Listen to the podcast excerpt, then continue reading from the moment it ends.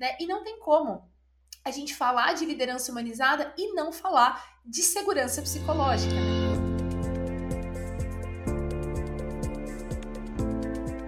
Fala pessoal, sejam muito bem-vindos ao quarto e último episódio dessa primeira temporada do Lumen Academy Podcast sobre liderança humanizada.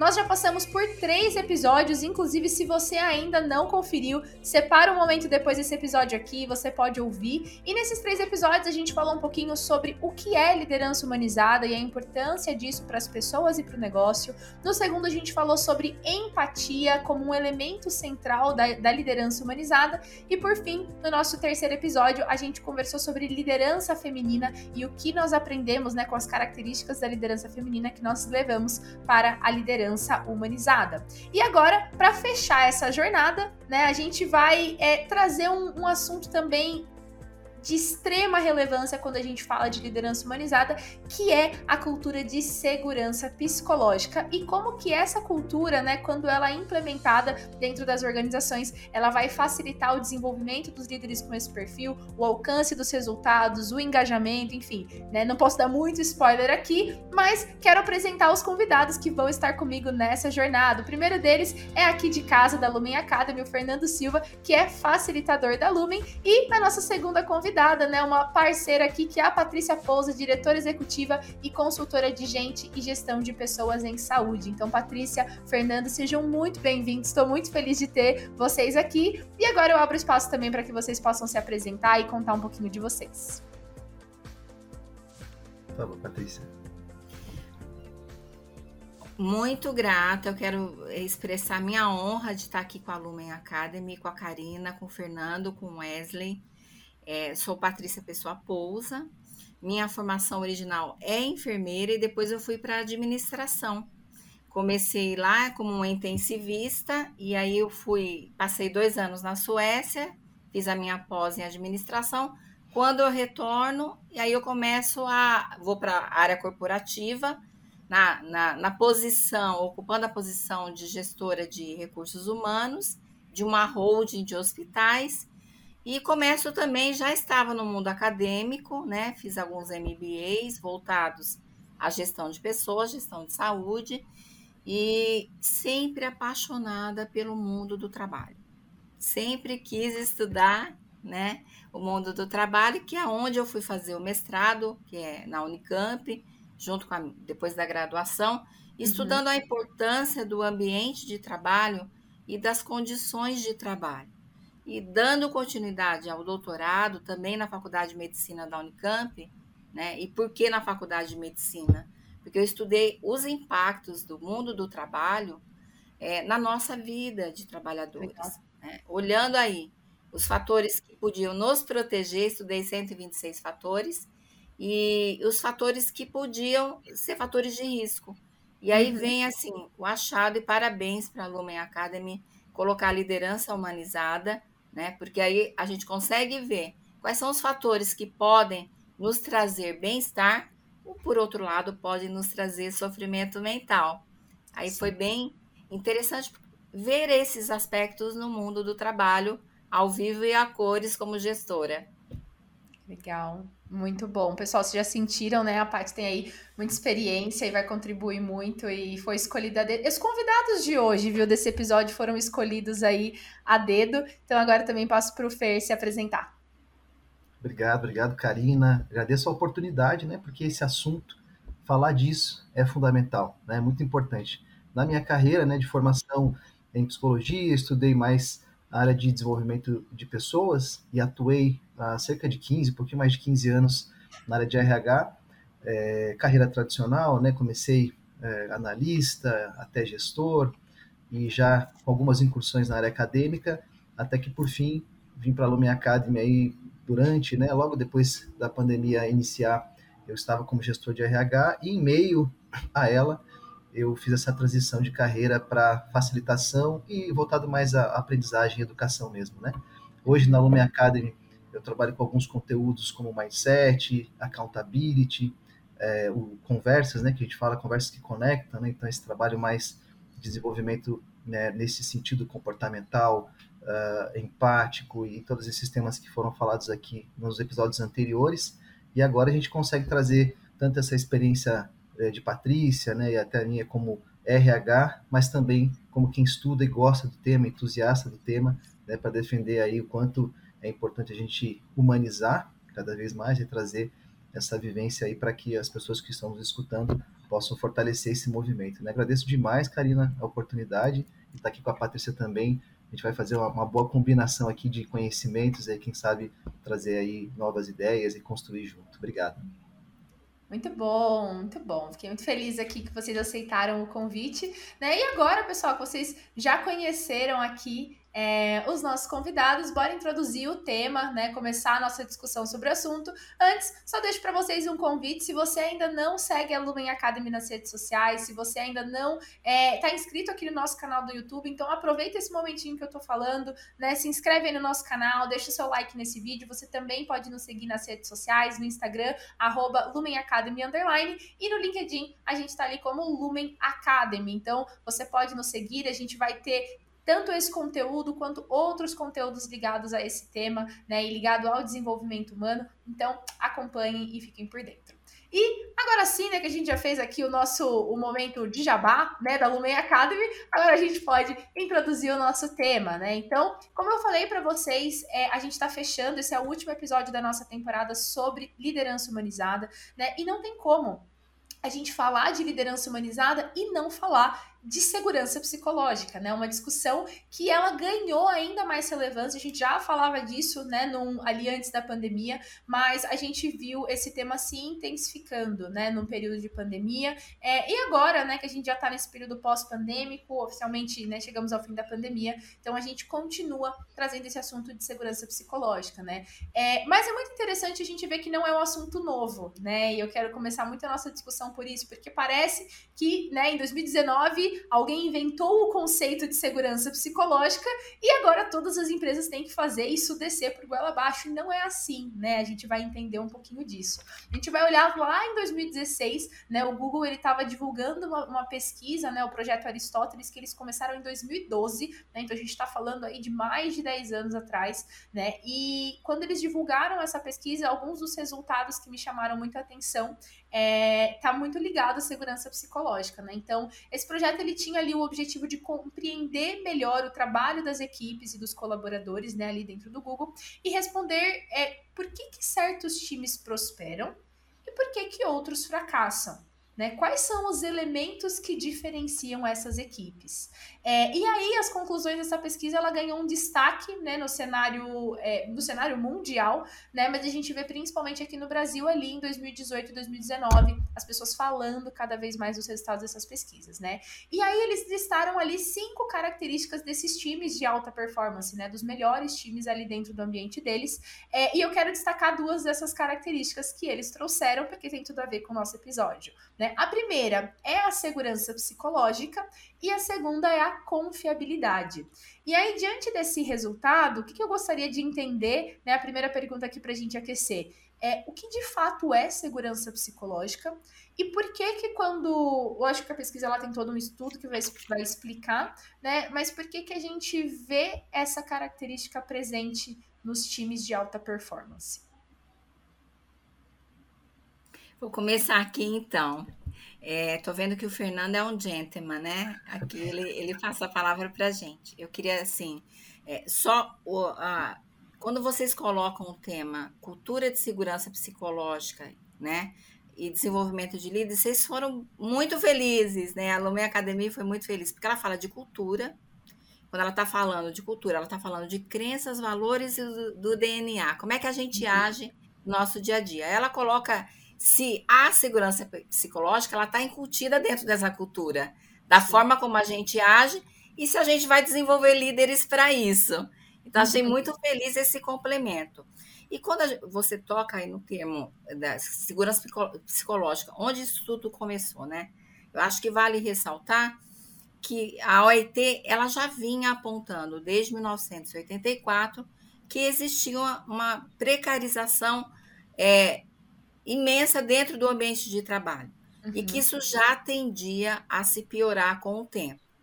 Por que essa precarização? Pelo aumento de metas, né, pela demanda de trabalho que a gente tem, demanda cognitiva, demanda emocional, né, pelo ritmo de trabalho, volumetria, e ela começa a entender que desde aquela época as empresas já deveriam ficar atentas, porque além disso, o Código Internacional de Doenças, que é o CID, né, que a gente escuta tanto falar, começa a ter um aumento de problemas relacionados à saúde mental. Então a gente já sabia que parte desses problemas já estavam relacionados ao trabalho. Sim. Não só ao trabalho, mas toda a nossa história, né? Uhum. Mas que eles poderiam tanto ser piorados pelo trabalho ou o trabalho ser um fator protetivo. Então, quando a gente pensa em segurança psicológica, né, relacionada ao trabalho, será que eu, como gestora, eu crio um ambiente, um clima adequado para que as pessoas consigam se colocar? E aí a gente remete, né, não tem como não remeter, né, a Harvard, a doutora Amy, que coloca, né, esse clima em que as pessoas se sentem à vontade para se colocarem, né? E que isso tem a ver com a forma como eu vejo as pessoas, porque o trabalho ele não é importante só para minha subsistência, para o meu din-din aqui no meu bolso. Ele é importante para a minha essência. Uhum. Né? Ele tem a ver com a minha realização e como a minha identidade como pessoa. E quando ela coloca isso, ela está colocando, né? É, quando eu trago segurança psicológica, eu estou vendo a Karina, eu estou vendo o Eduardo, eu estou colocando eles em primeiro lugar e estou entendendo que eu consigo criar um clima, um ambiente em que eles estejam com uma primazia desse ambiente e que eles possam se colocar na sua essência, com o acúmulo de competências que eles trazem. Então, o assunto ele vem estourando desde que a gente a pandemia ela só traz para fora aquilo uhum. que a uhum. gente já tem lá dentro guardado, né? Que vem na verdade com a pressão do trabalho e além de tudo isso, é, ela vem com a grande renúncia, onde milhões de trabalhadores começam a pedir é, demissão sem ter, na verdade, uma perspectiva de outro trabalho, porque o copo transbordou. Uhum. O copo transbordou e as pessoas querem ser tratadas com dignidade, respeito e, e querem trazer o seu potencial. Exato, muito bom. E acho que é, é interessante só antes de passar para o Fer, mas é, para mim esse é um ponto chave, né? As pessoas elas querem ser tratadas com dignidade e respeito. Na verdade é o mínimo, né, que a gente precisa hoje para isso, para que a gente possa se sentir bem nos ambientes, né? E, enfim, então eu acho que quanto a segurança psicológica ela guarda isso que talvez a gente perdeu, que é o, o mínimo, né, na, nas interações humanas. Mas desculpa aí, Fer, queria só trazer esse ponto. Não, maravilhoso. E Patrícia trouxe esse panorama e como, de onde que vem, né? Porque é uma onda que estoura próximo agora da pandemia. Pandemia, eu falo que foi um fator acelerador dos processos diversos, entre eles a questão da saúde, a evidência da saúde no trabalho, a questão de tecnologia mesmo permitindo que estejamos aqui fazendo lives, fazendo trabalhos remotos. Isso também já era uma realidade, mas isso foi acelerado pela uhum. pandemia. E aí percebo que essas discussões elas, elas foram muito mais é, impactantes, muito mais fortalecidas a partir desse momento. Já vem, né? 2004, se não me engano, ali foi um, um trabalho é, publicado sobre é, capitalismo consciente, empresas humanizadas. Começou-se um trabalho a ser falado disso, que já é uma onda que vinha também. Né? E gostei muito da fala é, da Patrícia, quando ela trouxe aqui, um pouquinho antes da gente iniciar, a gente faz um, um bate-papo aqui, um esquenta para conhecermos uns aos outros. Né? A gente está na empresa é, feita por pessoas para pessoas. Né? Achei muito bonita essa frase, porque é isso, em essência, né? Uhum. Eu estou aqui trabalhando é, como uma pessoa, querendo trazer o seu melhor, agregar o seu valor, né? É, é, criar esse valor, agregar a minha contribuição única, como todos nós somos únicos, e, e pessoas receberão isso para que elas também possam se beneficiar do trabalho que a gente pode promover. Então, essa troca, que é uma troca humana, né? e quanto mais a gente pode humanizar isso, trazer a questão da segurança psicológica, é fortalecer essa humanização, a, a doutora Amy, gosto muito dessa, da, do posicionamento dela, ela escreve há um tempo sobre isso, uma super referência né, de estudo, por ser Harvard uma, uma instituição que pesquisa profundamente e há muitos anos, tem uma parte da, desse texto né, específico do que é a segurança psicológica que eu gosto, que é, é essa característica ou essa crença dentro deste grupo que eu posso colocar dúvidas, preocupações e até erros que eu cometi com a, a uhum. percepção, a sensação de que eu não serei punido. Né? Essa, essa é, a, é, a, é, a, é a frase, assim, com as minhas palavras, e tem um ponto que é não só desejar, não só é possível me colocar sem ser punido, como é desejável. E aí eu gosto de destacar o desejável, porque é um, uma, um ambiente de segurança psicológica, como a Patrícia falou, que o gestor auxilia demais, porque ele é aquele guardião né, dessa cultura dentro daquele grupo, e ele representa a instituição naquela área, naquele grupo, naquele, naquela equipe, vamos dizer assim ele é o responsável por criar esse ambiente. Se ele cria um ambiente em que as pessoas podem se colocar e até ele deseja, é, é influenciado, é, é, desejável que as pessoas se coloquem, aí temos um, um ambiente muito propício para que cada um coloque o melhor de si, para que as pessoas possam, inclusive, é, é, discordarem entre elas. É, eu vejo que mais um nível é as pessoas cobrarem responsabilidade entre elas, aí uhum. temos performance, aí temos uma performance puxada pela própria equipe de baixo para cima e não só aquele gestor né, que tradicionalmente cobrava, uh, mandava. Né? Então, esse, essa transição né, eu, eu, sinto que, que é bastante importante. Muito legal.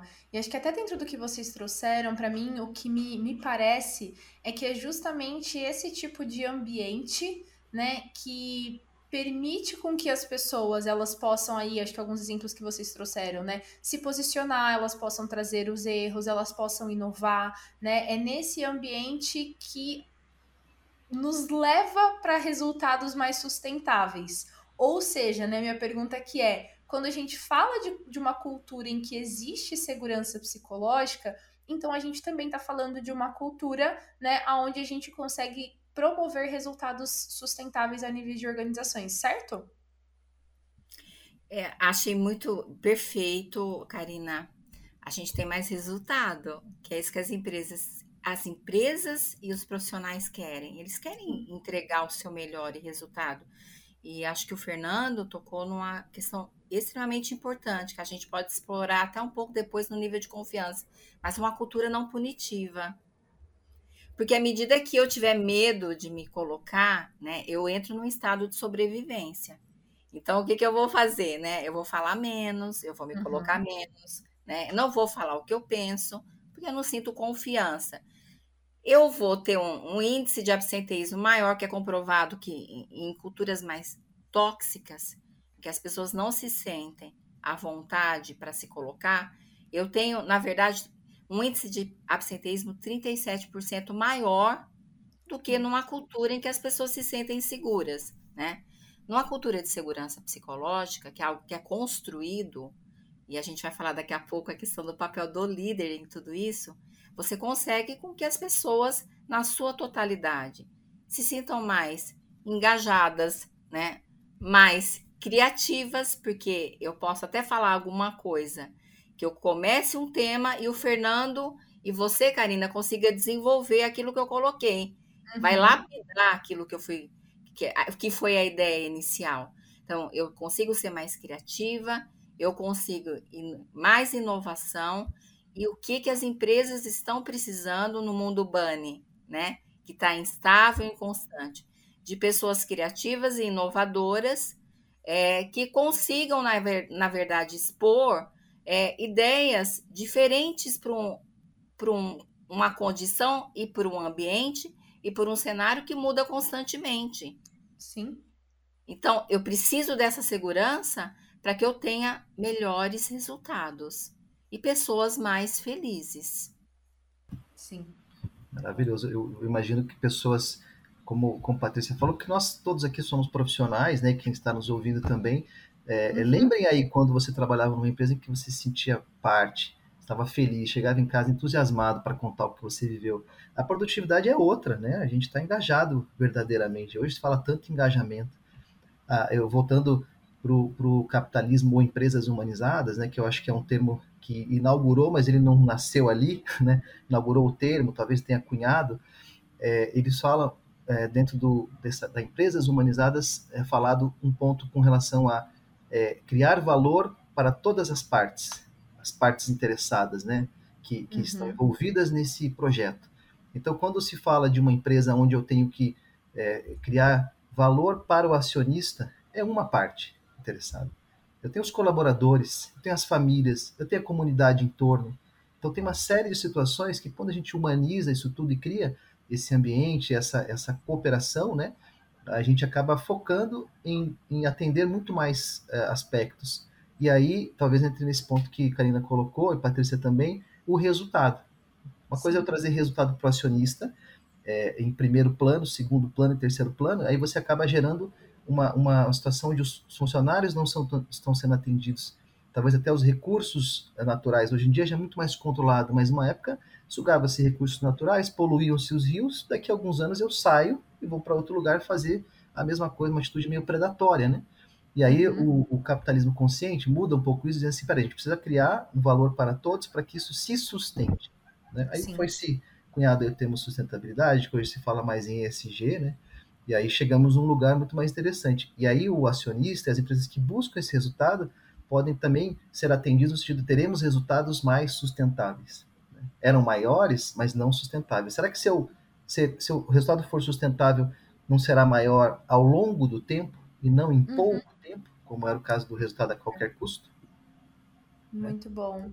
Né? achei legal, anotei duas coisas que vocês falaram, né? A Patrícia trouxe aqui que as pessoas e as empresas querem resultado, né? E aí o Fernando ele traz que é criar valor para todas as partes. Para mim, o quanto está conectado, né? Porque às vezes parece quase como as organizações querem os resultados, né? Mas as pessoas que estão ali, não, todo mundo quer esse resultado, né? Todo mundo quer construir um resultado para a organização, todo mundo tem ali, né, quer gerar valor para si, para a comunidade que está, para o ambiente em que vive. Então, o quanto a, a cultura de segurança psicológica, ela também permite esse alinhamento, né? Porque quando eu tenho esse ambiente eu consigo compartilhar os meus interesses, né? O Fernando vai compartilhar os interesses dele, a Patrícia vai compartilhar os interesses dela. A gente tem ali os interesses da organização e o quanto a gente consegue estar alinhado né, para que a gente possa caminhar para o mesmo lugar. Então, é de fato o quanto a gente gera valor para todos os envolvidos nesse processo, né? Então, a gente trouxe aqui um pouquinho até do que é essa cultura e aí um ponto que eu comentei ali, né, que foi uma outra característica da pesquisa que vocês mencionaram agora também é a confiabilidade. E aí eu quis trazer porque em alguns momentos, é, falo até por mim, tá? É, a cultura de segurança psicológica, a segurança psicológica e a confiabilidade, por alguns momentos elas me parecem a mesma coisa, mas ao mesmo tempo elas não são, né? E aí eu queria entender por que, que confiabilidade também é essencial quando a gente fala dessa cultura, né? E, e onde elas se convergem e onde elas se divergem. Perfeito. Se a gente pensar, é, a confiança, ela é a espinha dorsal dos nossos relacionamentos, né? Então, se eu quero ter é, relacionamento de confiança com, com você, Karina, você tem que me conhecer. Uhum. E eu tenho que te conhecer. Sim. E para isso a gente precisa ter proximidade. A gente precisa estar perto, né? Então, eu costumo dizer que a questão da confiança, ela, em primeiro lugar, parte da minha autoconsciência, do quanto eu me conheço, né? Uhum. E, na verdade, eu não posso liderar os outros se eu não conseguir me liderar, né? Então, Quais, quais são a minha inteligência intrapessoal que Gardner fala, né?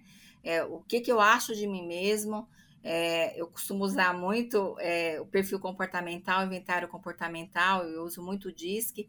Então, ah, já sei que é ah, o meu alto D, o meu alto I, né?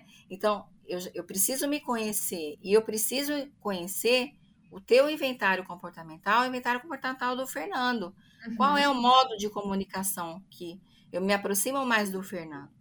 A segunda coisa que eu acho que é fundamental aí para estabelecer a confiança é a vulnerabilidade. Que ninguém, a gente tirou essa capa de, de uhum. super-herói porque ela não existe.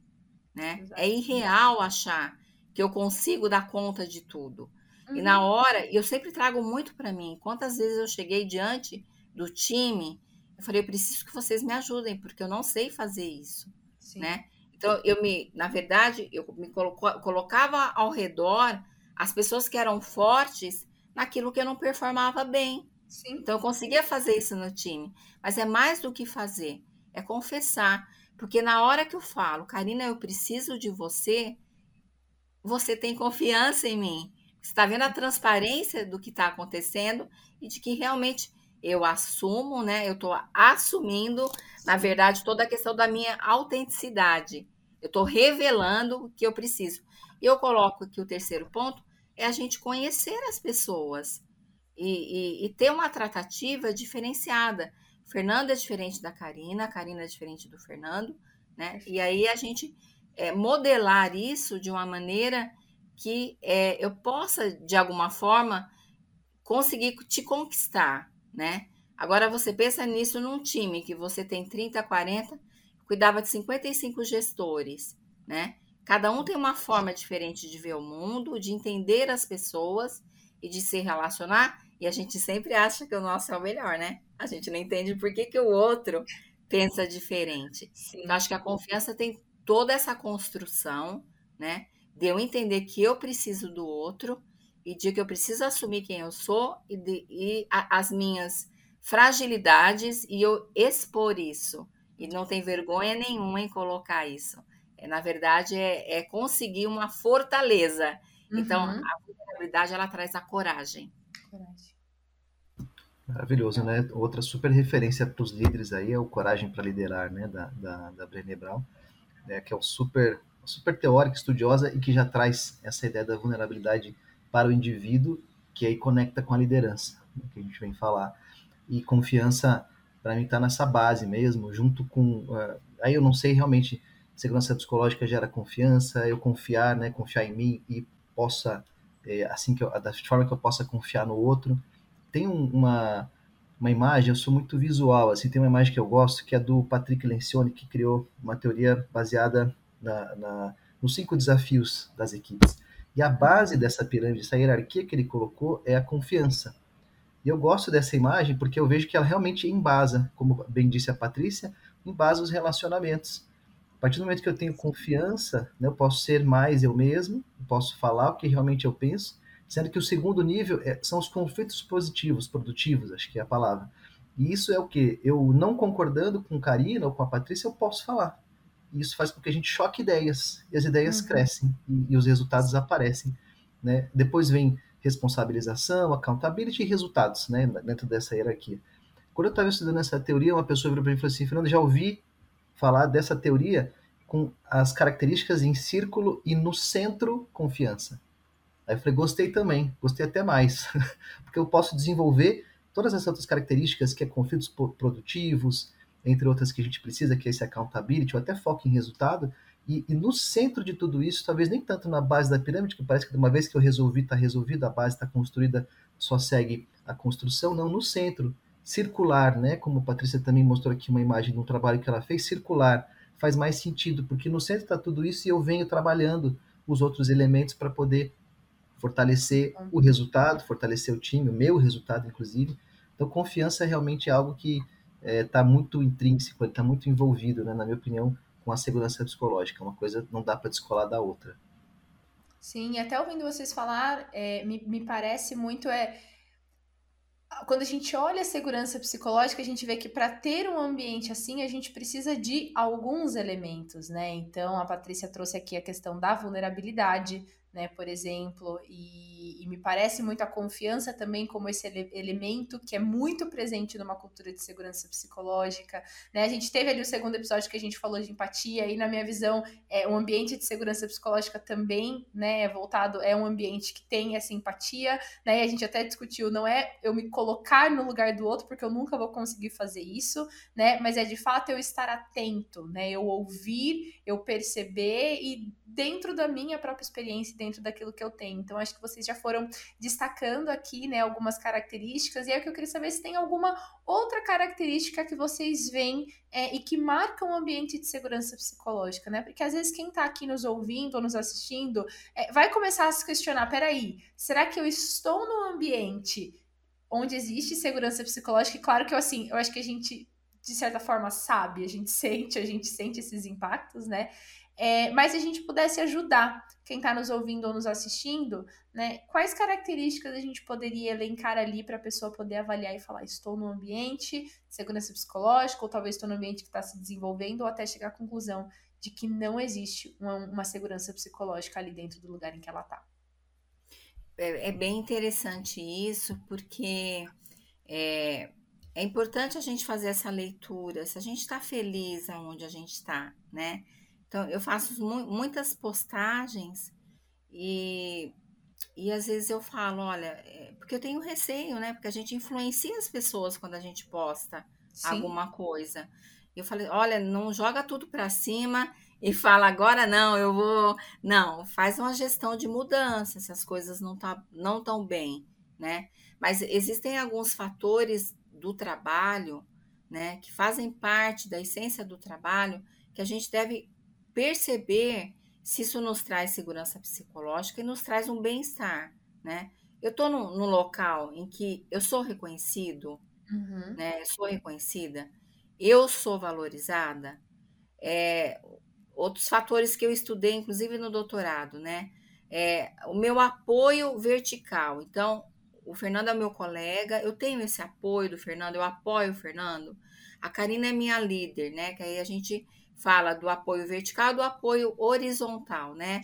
Uhum. Então, é, ela vai, na verdade, eu tenho esse apoio por parte dela. Então, isso tudo vai construindo em mim o senso de pertencimento àquele local. E eu não acho que isso é uma coisa que ele vai cair, não cai do céu. Isso é uma construção, porque quantas vezes eu sento com o colaborador, mas eu sei que ele sabe que hierarquicamente ele está respondendo para mim né? Uhum. E ele tem um receio, né? Hoje mesmo me perguntaram, é, mas você acha que as pessoas vão? Eu respondi até no post. As pessoas vão realmente colocar? Eu falei, depende. Se o líder fizer essa construção, aquele one on one, né? Que a gente está ali conversando, né? uhum. né? Então, de repente, tá. isso não vem de uma hora para outra. Quantas vezes eu estou sentada numa sala, né? Isso aconteceu no meio da pandemia eu precisava, as pessoas estavam precisando ser ouvidas. E se eu estava ali com a Karina, eu estava 100% com a Karina. 100%. Porque como ela falou empatia, eu vou tentar me colocar no lugar dela, mas eu não sei se eu vou conseguir sentir o que ela sente. Sim. Né? É, posso até ter passado pela situação, mas ela tem uma história de vida, ela traz consigo. Então, eu, eu acredito. Quantas vezes eu estava sentada ali, a porta abria, tem uma situação urgente. Eu falava, espera um pouquinho, vai morrer alguém? Não, não vai. Então, eu vou terminar aqui. Porque a Karina agora, ela é 100% a minha prioridade. Então, acredito numa construção, não acredito que isso é desenvolvido, porque ela vai olhar para mim, será que eu falo tudo mesmo? Né?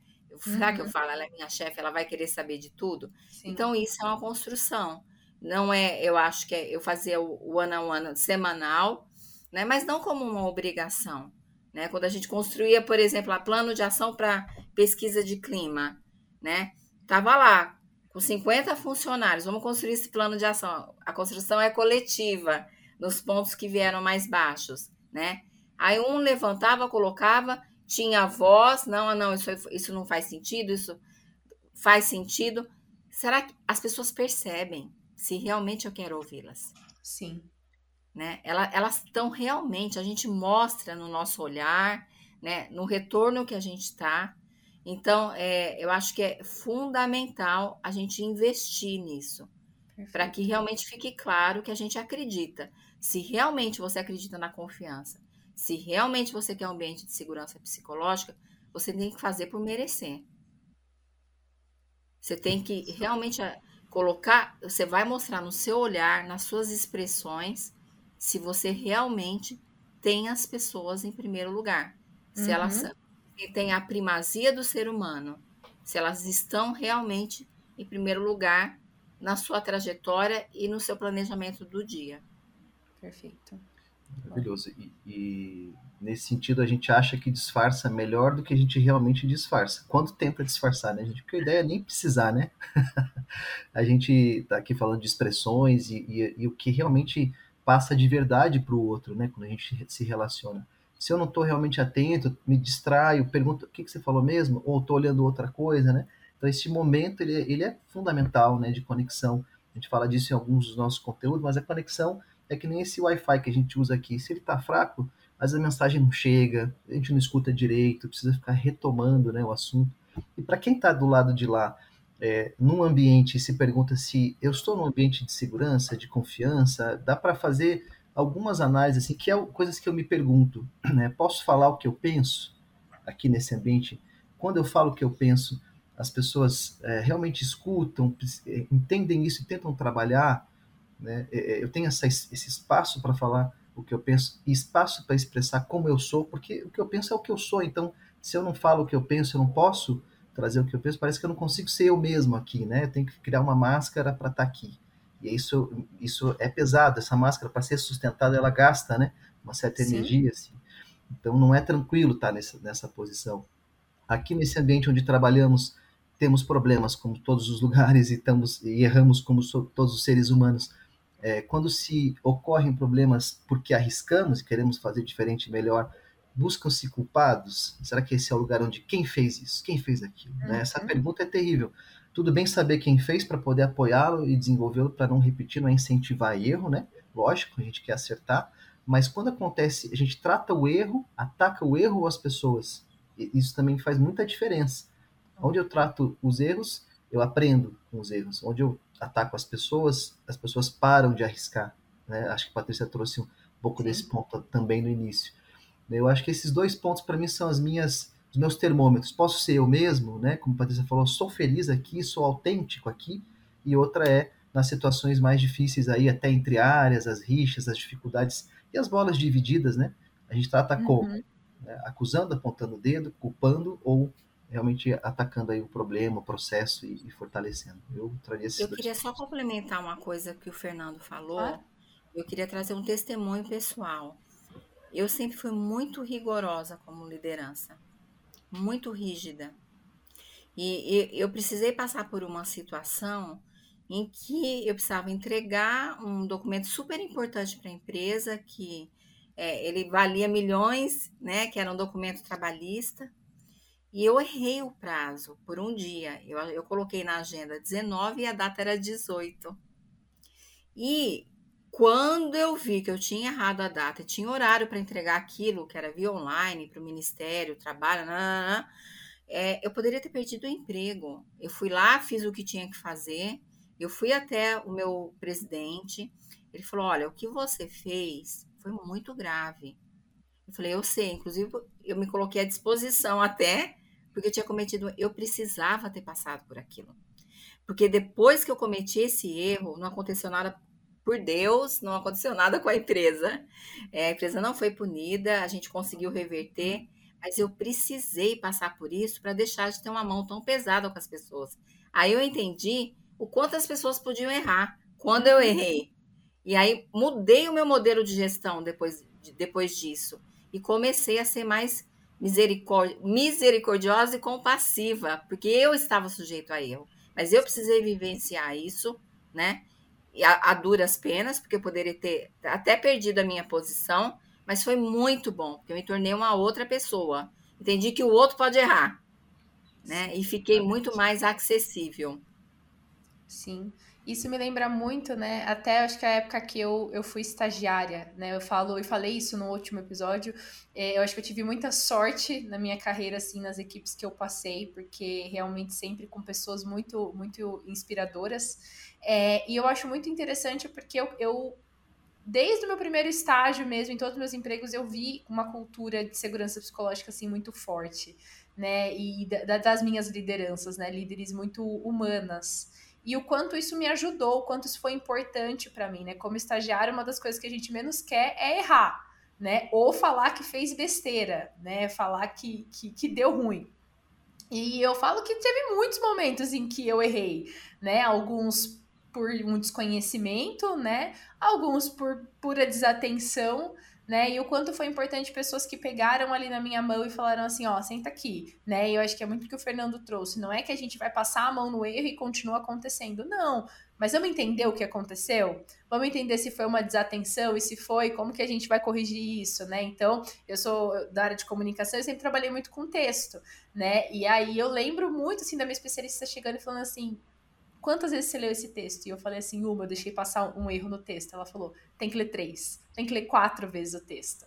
né? E ali me ensinou. Eu falo que depois dali eu nunca leio uma vez só o texto antes de mandar. Eu leio três, eu leio quatro antes de mandar, eu leio mais uma, né? Mas foi importante eu ter esse espaço onde eu pude dizer eu errei, né? E alguém que sentasse comigo e me ensinasse, né? E como vocês falaram, a gente vê, a gente percebe, eu vi esse comportamento entre o, pessoal do time, né? Isso não era só comigo que era estagiário, era com alguém que era um analista sênior, era com alguém que era um especialista, né? Quando a gente tinha um erro coletivo, era a gente sentar e encarar aquilo, ou quando a gente estava passando por uma situação difícil, é sentar e vamos encarar, né? Então eu acho que quando a gente vê isso presente no ambiente, né, isso vai vai contagiando também. Então, Patrícia contou essa história, eu lembrei dessa história aqui. E aí, Fer, também não sei se tem alguma história, eu tinha deixado essa pergunta aqui, se quiser, fica à vontade.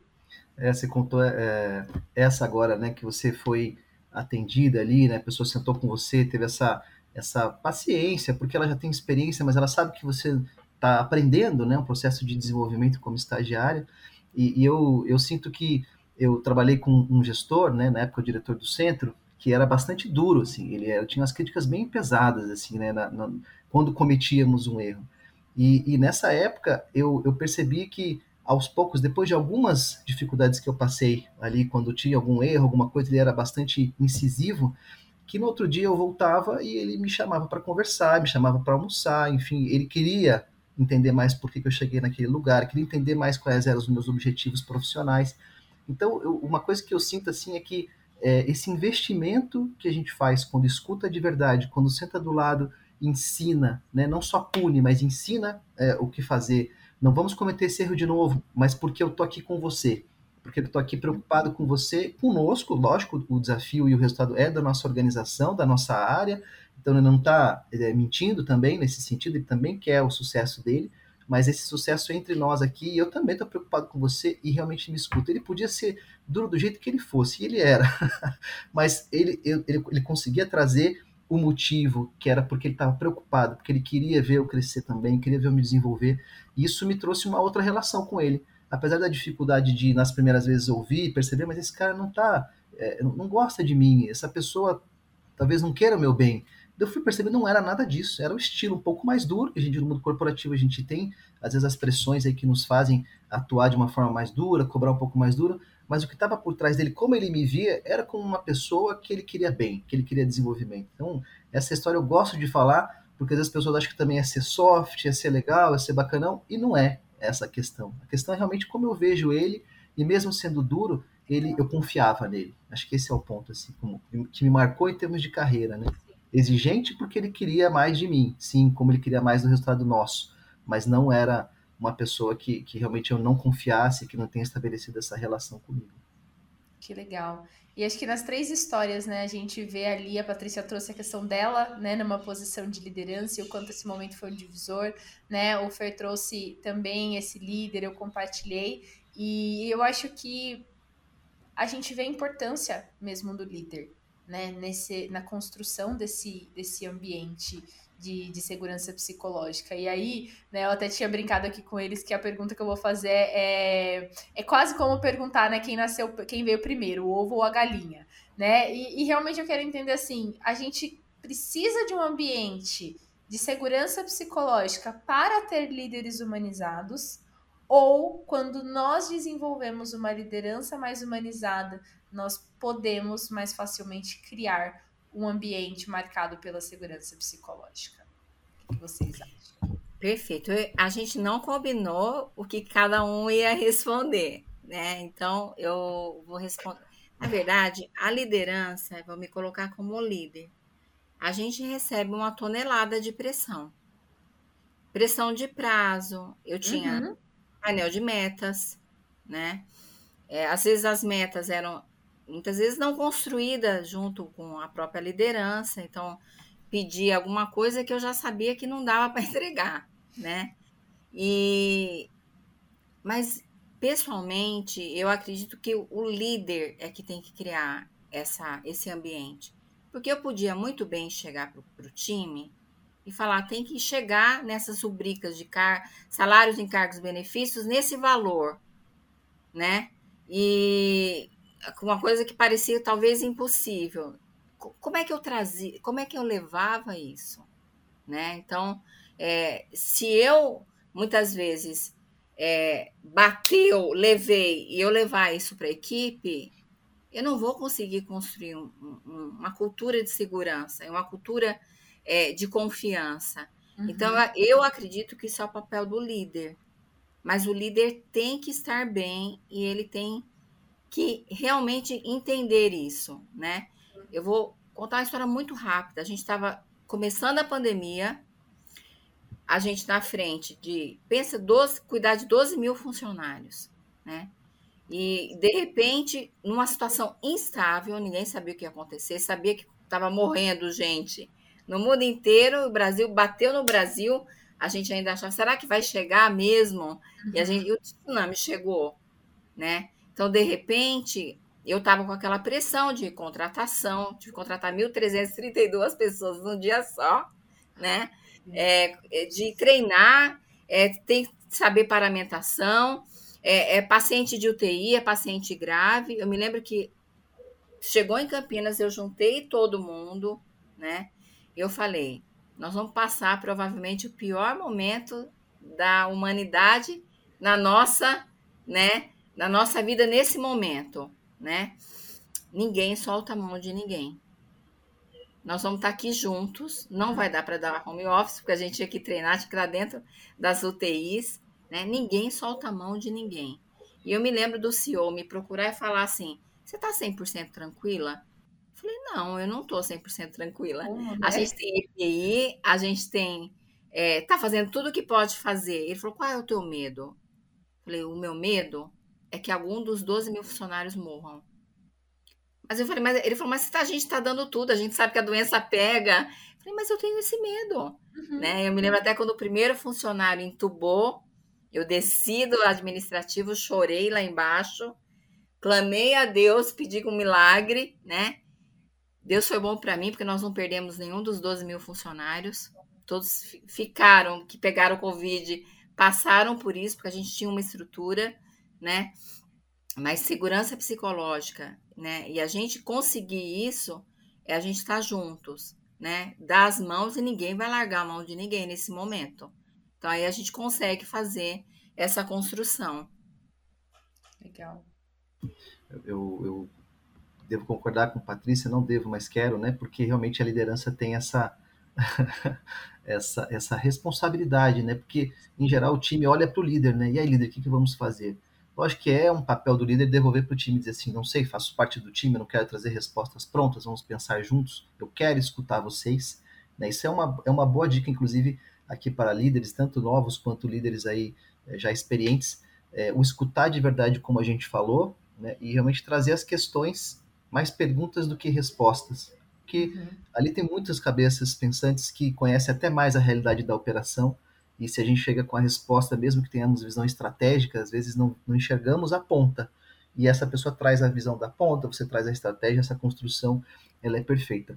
E aí eu me lembro do, do desse estudo que, que Karina trouxe no início sobre o projeto Aristóteles, tem um, um outro estudioso dentro desse, dessa pesquisa, que é o Charles Duhigg, que ele traz uma, um aprofundamento da análise nas correlações do projeto Aristóteles, que ele fala assim, ah, o item que mais se destacou foi segurança psicológica, né, como a Caína comentou, e dentro de segurança psicológica ele percebeu algumas correlações, eles foram a fundo na segurança psicológica e entenderam algumas correlações importantes. Começaram a pesquisar. É mais introvertidos, mais extrovertidos, pessoas que se dão bem, multifuncionais, numa mesma função, foi perceber nada disso batia em termos de correlação. Aí, o entendimento deles que a correlação mais importante foi a, a, a sustentação da escuta, e olha que a questão é, escuta mesmo, como a Patrícia bem uhum. trouxe aqui. Né? Ouvir é biológico, né? Mas é a escuta ativa, escutar de verdade as pessoas e essa alternância, todos têm voz, todos se escutam. Então, percebi isso em sala, como facilitador agora mais recente, então eu tenho isso mais fresco na minha cabeça, mas eu fazia isso com o time também, é querer ouvir. E você? Você não falou nada? Tem pessoas que falam menos, né? tem pessoas que tendem a não se posicionar tão, tanto, né? Em volume. Mas sempre tem pontos agregar, e às vezes quem fala menos é quem observa mais, né? E aí então eu cutucava. Dizia, e aí, você não vai falar nada? E a sua opinião sobre isso? Não, eu concordo com tudo. Tá, mas eu queria ouvir a sua, a sua versão, alguma ideia que te passou. Então eu dava uma insistida, como eu faço hoje nas salas, né? 20 pessoas, 15 pessoas, vamos, não vamos gastar um tempo ouvindo todo mundo, nós vamos investir um tempo, e aí passo a voz para todos poderem falar. Uma palavra, uma frase que seja, mas é a tua visão da coisa. E eu percebi que ao fazer isso várias vezes, em sala, inclusive, em treinamentos, ou até com o time, aqueles que não gostam tanto de falar acabam se conformando. Aí ah, eu vou ter que realmente falar que não que é obrigado, sabe? Mas a pessoa se conforma, começa a agregar, e eu já vi pérolas, eh, já vi soluções importantíssimas sair daquela pessoa que tinha vontade de ficar lá no cantinho dela. Né? Então, a, a segurança psicológica é fortalecida quando todo mundo sabe que tem voz, que eu desejo ouvir a voz, e ela começar a se sentir mais à vontade para colocar. E realmente não tem como negar, a, a liderança precisa fomentar. O facilitador em sala precisa fomentar. Né? Que na dúvida o introvertido não quer falar, o extrovertido acaba falando mais, mas nem sempre é, pode ser o porta-voz completamente, né? E aí, Sim. nesse sentido aí, para mim, realmente a liderança e essa ideia de uma gestão humanizada e uma liderança humanizada é, for, for, foram aos poucos entendendo as correlações, destrinchando, investigando, né? Por isso a ciência é tão importante. E aí chegaram num tema, ó, gente, então fundamental, não podemos esquecer deste item que é a segurança, mas acho que a liderança puxa mesmo. Muito bom. Eu concordo plenamente com vocês, né? É, e a gente tem conversado sobre isso. A ideia aqui não é jogar, né, para o líder que está nos ouvindo, jogar toda a responsabilidade em você, dizer, ó, oh, você é o responsável por todas as coisas. Não é isso, né? Mas é como vocês falaram, é essa liderança humanizada, né, que traz em si essas características, né, e que a gente foi explorando ao longo dos episódios, isso vai ajudar a fomentar esse ambiente, né? E para mim, um, um ponto-chave é, é, é, isso que a gente trouxe da questão da confiabilidade, né? Então, quando eu tenho um líder que ele, ele na hora que ele senta comigo, de fato ele está ali, né? Ele escuta, ele está atento, né? Em que ele vai trazer o que tiver que trazer, né? Ele vai me dar o feedback, né? E eu vou poder também trazer ali o meu feedback, a gente vai poder conversar, a gente vai poder chegar a soluções juntos tudo isso, né, fomenta esse ambiente de segurança psicológica, né? Mas se a gente já não tem isso na relação com a liderança, né, como nós vamos desenvolver isso,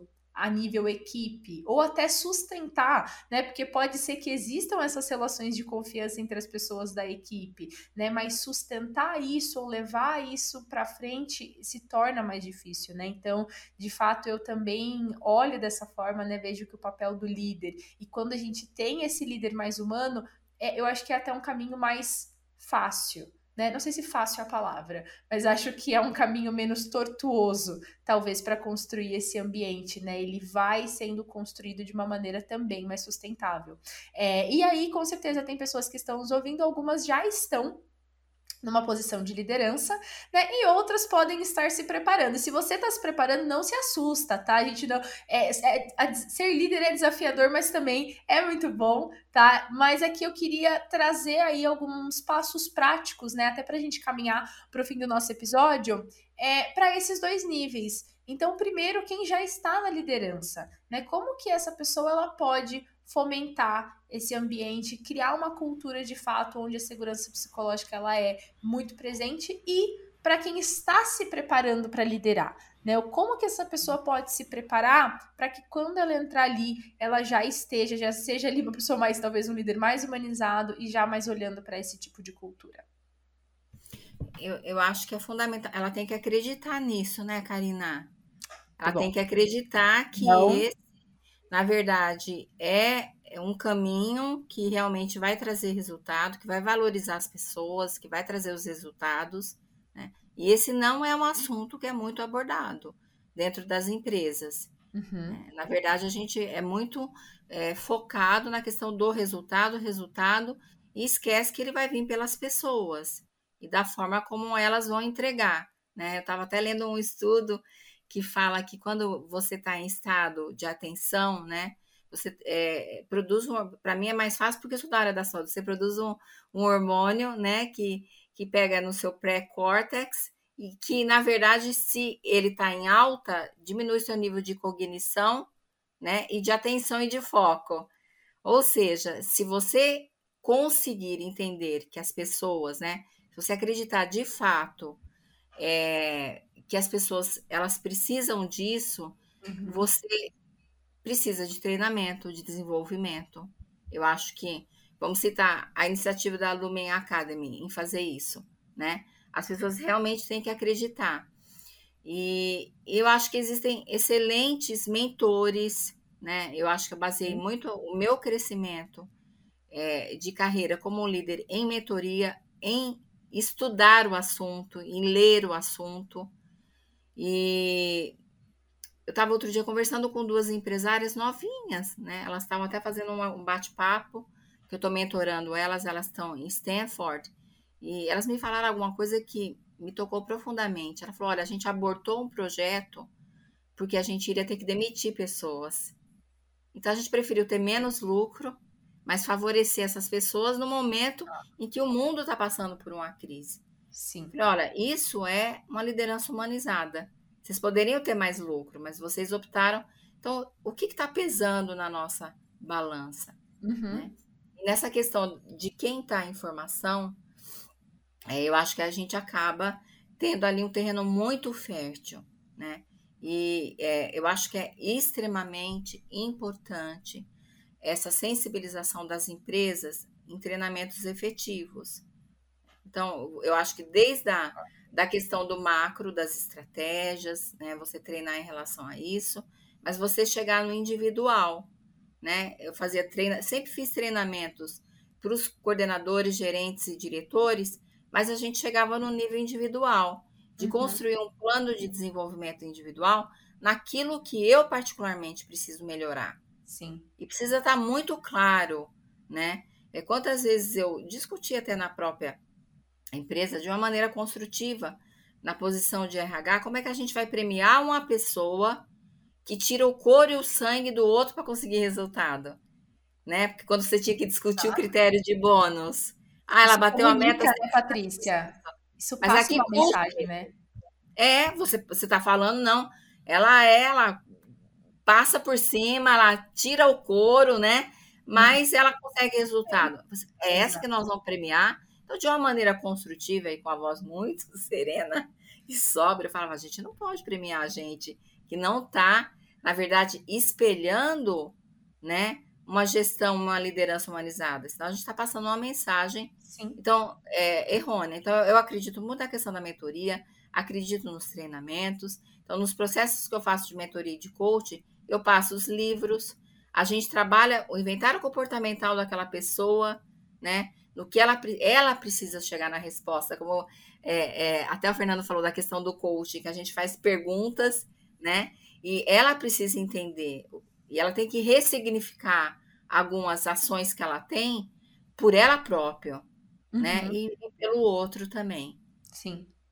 Bom, ah, gostei demais. Vou na carona aqui com o ponto que a Patrícia trouxe, porque para mim o líder tem que ter em mente, né, tanto o experiente quanto o mais novo, mas pensando pelo experiente, de que ele precisa gerar autonomia. Né? A, o, o, trabalho dele é gerar essa autonomia uhum. para que ele possa Total. fazer mais gestão, quem sabe até alcançar novos níveis de gestão. E, e alcançar autonomia, ou desenvolver autonomia no time, é desenvolver como cada um precisa. Por isso eu trouxe na minha fala anterior a necessidade de investir realmente tempo para criar esse ambiente, mas com cada um, entender cada um deles quais são as necessidades, qual, como é que funciona, como pensa, né? como que é, é o que está por trás é, dessas ações que a pessoa toma, porque assim eu consigo realmente influenciar né, para que as coisas caminhem e deem certo. Para um líder experiente, eu acho que ele já tem bagagem e talvez experiência suficiente para é, é, fazer esses ajustes e chegar nas pessoas de uma forma individualizada, humanizada e gerar essa autonomia. Para quem está chegando, a gente sabe que realmente essa virada de chave ela é, é, difícil porque a gente costuma chegar na liderança recente com uma boa bagagem técnica. E aí sim, delegação é muito complexo nessa hora, porque você acaba se apegando ao que você fazia muito bem feito em termos de atividade. E, e eu gosto de destacar um ponto que eu acho que é do Rancharan, né, quando ele fala da primeira passagem de, de gestão, que é você saber quem você representa. Né? Eu, quando estou com a minha equipe, eu represento a minha organização. Quando estou diante dos outros gestores, represento a minha equipe. E essa dupla representação, eu acho ela tão importante, porque se todos que eu represento, eu fizer isso de uma forma transparente, clara, todos vão confiar no meu papel de líder quando eu estou entre os líderes e falar, não, ele, ele é um cara que defende a equipe, ele faz né, trazer a questão da equipe para nós, briga pela equipe. Quando eu estou com a equipe, a equipe também tem que sentir isso. Lá naquele outro fórum, eu penso em vocês, eu defendo vocês, mas saibam que eu tenho uma tarefa difícil. Que eu preciso harmonizar as duas coisas. Eu também represento a empresa, a empresa acredita em mim para dar os resultados necessários. Então, essa transparência da comunicação, dizer, olha, eu represento quem não está aqui, e, e, quem não está aqui eu, eu, eu, represento bem, né, com tudo que eu tenho, ao contrário de falar, como eu já vi, já tive essa experiência, um gestor que eu vi que estava, que ao, ao criticar a equipe dela, ela não defendeu. E eu era da equipe e estava vendo ela não defender essa outra pessoa. Na hora me gerou uma baita insegurança. Falei, ela não defende a equipe, como ela não vai me defender em outros ah, momentos? Isso, uhum. isso, isso foi triste de ver, porque a minha confiança com essa gestora caiu imensamente, assim. Assim como quando ela está com a gente, a gente não acredita que ela defendeu o time lá, como quando ela estiver com, com, com gestores lá também, a, a, o time que está em torno dela não vê ela como uma pessoa que está junto com a equipe. Enfim, essa confiança, essa dupla representação, eu acho ela bem difícil no primeiro momento de carreira, mas essa clareza de comunicação, realmente falar, olha gente, eu estou aqui com vocês, vocês são meu time, mas eu tenho que representar a empresa. E lá também, sabe? Essa, essa troca Sim. aí uma boa dica para que eles possam ter consciência de qual é o seu papel em cada momento. Mas é, é simples assim. E no final se conectar com as pessoas. Acho que esse é o, é o principal papel aí do líder, né? Em servir nesse sentido aí que a gente já, já falou até aqui. Muito bom. Gostei muito do, dos pontos que vocês trouxeram, né? E acho que um, um último que eu trago aqui também é que, principalmente para quem está né, se preparando para esse papel, é a gente não achar que a gente precisa estar na posição, né, oficialmente de liderança, para a gente trabalhar algumas skills que não são só de liderança, né? Então vocês trouxeram aqui a questão de uma escutativa, né? De eu estar presente eu posso fazer isso em que posição eu, eu, estiver, né? E se eu não tenho isso em outras posições, como que eu levo isso para uma liderança, né? Então, o melhor momento para a gente exercer isso é agora, quando a gente fala das skills, da gente identificar as nossas crenças, né? Da gente conseguir ver os modelos que estão direcionando os nossos comportamentos. Então, a Patrícia falou muito desse autoconhecimento. E, de novo, eu não preciso esperar eu chegar numa cadeira, né? Me dizerem parabéns aqui, agora você é um líder, para eu investir nessa jornada. Muito pelo contrário, quanto antes né, eu invisto nessa jornada de autoconhecimento, também mais eu consigo ter uma, uma, uma clareza. Será que esse é o caminho que eu quero? Né? Eu quero seguir um caminho de liderança, quero, ótimo, né? E eu vou me preparando para isso no momento em que aquela cadeira chega, né? Eu já estava preparado para aquilo, né? Eu já, é, lógico que muita coisa vai acontecer e é aí que a gente vai descobrir, né? Mas outras coisas eu fui desenvolvendo e me preparando até mesmo para que a gente possa enfrentar esse desafio com mais tranquilidade, né? Eu assumi uma posição de liderança há um ano e eu falo, quão desafiador é, muitas coisas que eu nem imaginava que eu passaria, né? Mas que bom porque eu tive um privilégio também de me prepararem um pouco antes, uhum. né? Algumas coisas eu pude me preparar, outras não, né? Mas aquilo que eu me preparei, eu vejo quão, é, como fez a diferença, né? Então, esse autoconhecimento, entender que a gente não precisa estar numa cadeira também, acho que é muito importante.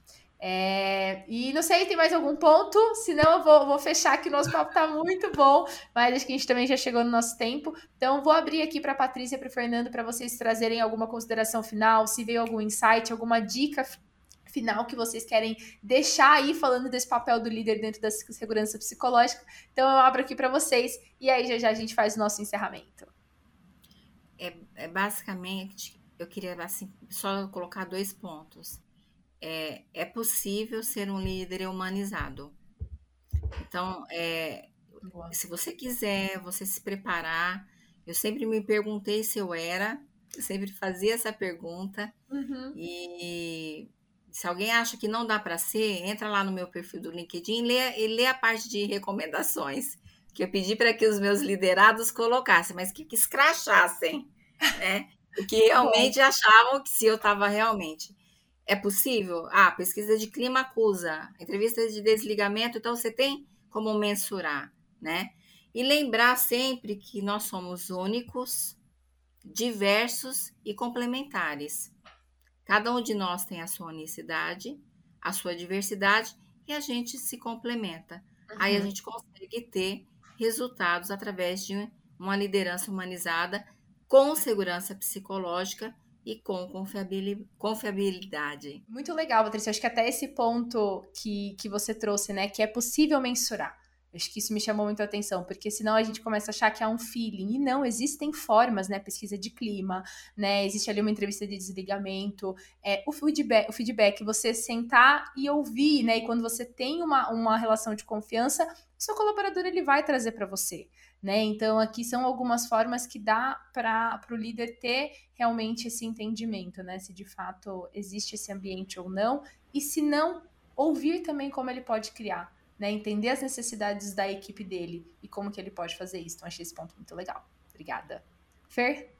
Maravilhoso, né? É, excelente conversa, discussão. Acho que a gente ficaria aqui dois dias né, debatendo, fácil. aprendendo uns com os outros fácil, né? Eu, em vez de deixar uma dica, eu queria deixar uma provocação, mas muito dentro do que Patrícia e Karina trouxeram, porque a gente falou aqui mais do ponto de vista de gestores, que têm seus cargos. Mas quando a gente fala em liderança, é bem mais amplo, né? A gente está falando de liderança como quem realmente é seguido. E geralmente a pessoa é seguida por uma habilidade que ela tem, que eu diria que é humana e humanizada. Então, na minha opinião, não é que é possível ser um líder humanizado, né? Não, não, a, a, brincadeira e a provocação é essa, é que seremos mais líderes quanto mais humanizados formos. Eu, isso é uma coisa que eu acredito. Senão seremos chefes, seremos gestores, mas líderes de verdade representam a comunidade que eles estão inseridas e são seguidas espontaneamente. Acho que esse é o, é a provocação. Muito bom. Quero agradecer muito aqui, Fernando e Patrícia, assim, é, foi muito bom o nosso papo, acho que foi muito rico. A gente trouxe aí insights desse tema que, de fato, né, se a gente for estressar ele, acho que a gente tem muita coisa, mas com certeza a gente vai continuar, né, falando disso e trabalhando esse tema. Então, quero agradecer muito a participação de vocês, por vocês terem aceitado o convite aqui para o nosso podcast, né? E para a gente fechar, eu até separei uma frase aqui que do Simon Sinek, né, que é um autor, ele é, escreveu alguns livros, né, o Descubra o Seu Porquê, ele fala muito sobre liderança humanizada. E aí, quando eu estava dando uma estudada também aqui no tema, falando de segurança psicológica, é, eu encontrei essa frase dele e eu achei muito legal, né? Ele diz que liderança humanizada é uma filosofia que exige coragem, compaixão, vulnerabilidade e autenticidade. Né? E quão verdade é essa frase. A gente foi pincelando alguns desses pontos aqui ao longo dos episódios, nesse episódio principalmente, mas acho que aqui fica aí também essa provocação final.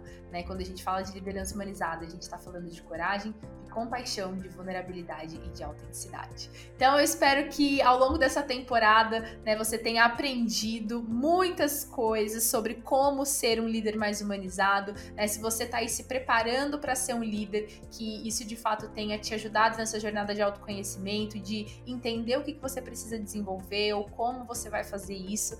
E contem com a Lumen Academy né, nesse processo. A gente está aqui de fato para apoiar, né? A gente traz ali nosso propósito é ajudar as pessoas a, a serem mais efetivas e crescerem no jogo da vida. Então, esperamos de fato que ao longo dessa temporada vocês tenham é, experimentado disso. E deixo aqui o convite final para vocês nos seguirem nas redes sociais. É, ali a gente tem publicado muitos conteúdos, trabalhado muitos temas ligados à liderança humanizada, né, ligados a uma cultura de segurança psicológica. E aí também, Patrícia, Fernando, deixem aqui as redes sociais de vocês, né, para que o pessoal possa seguir também. Eu sei que vocês estão ali nas redes, então acho que é legal vocês trazerem também. Como que é o, o arroba, Patrícia, o seu tá ah, Patrícia Pousa? É. Imagina!